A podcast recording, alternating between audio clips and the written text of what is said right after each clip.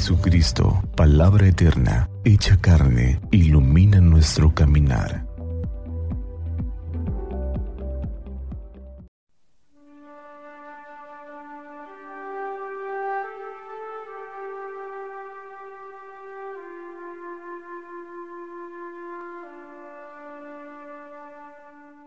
Del Evangelio según San Mateo.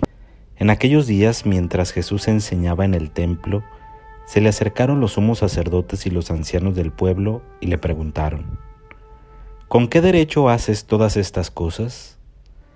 ¿Quién te ha dado semejante autoridad?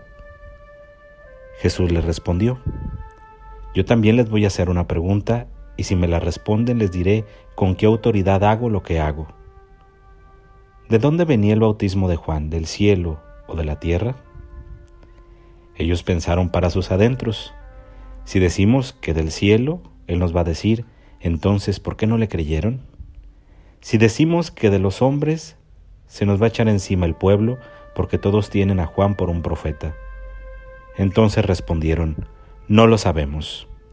Jesús le replicó, pues tampoco yo les digo con qué autoridad hago lo que hago. Palabra del Señor. La autoridad puede definirse como una capacidad o potestad para realizar una acción que viene reconocida por las personas que están al entorno y a quienes se les ejerce un poder. Es interesante como en el Evangelio son ancianos del pueblo, sabios, gente que aparentemente es reconocida por la comunidad con autoridad para hablar, para enseñar, quienes se acercan para cuestionar a Jesús sobre la autoridad con la que realiza las acciones que realiza. ¿Qué acciones podríamos preguntarnos? La predicación del Evangelio, la curación de los enfermos, la alegre noticia de que Dios estaba entre su pueblo. Todas estas acciones no deberían de ser puestas en tela de juicio, puesto que provocan el bien, buscan el bienestar de los demás. Esa es la autoridad de Jesús. Jesús es reconocido alrededor y en quienes lo acompañan porque descubren en él la acción salvífica de un Dios que viene a su encuentro y que les hace bien, que los transforma, que los salva, que los cura, que los libera.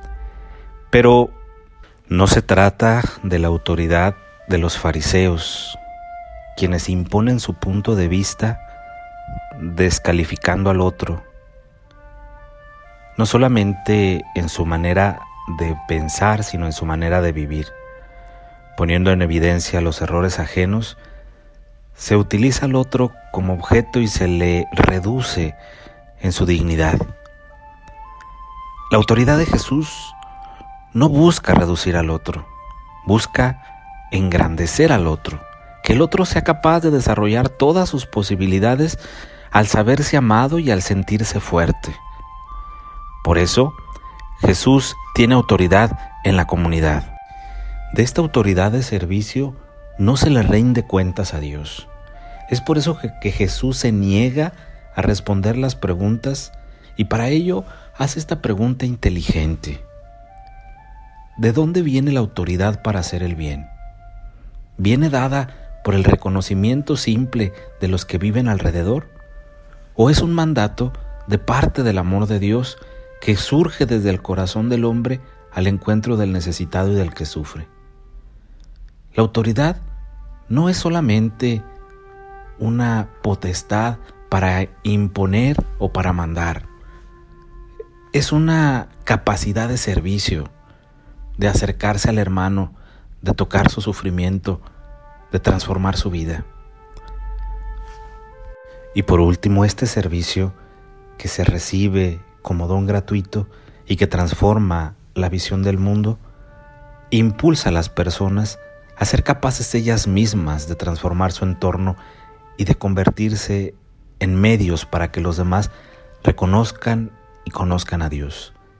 Esta autoridad se comunica, se transmite, se comparte, de manera que la persona encuentra en lo profundo de su corazón y en su propia dignidad las bases necesarias para vivir plenamente y para construir su presente y su futuro. Pidamos pues al Señor, que viene a nuestro encuentro, que nos ayude a descubrir la autoridad como un verdadero servicio, no como un privilegio dado por nuestras capacidades, sino como un regalo que Dios nos hace de sabernos amados y de poder amar a los demás, de sabernos acompañados y poder acompañar a los otros. Que el Señor nos conceda este don y nos bendiga hoy y siempre. Que así sea.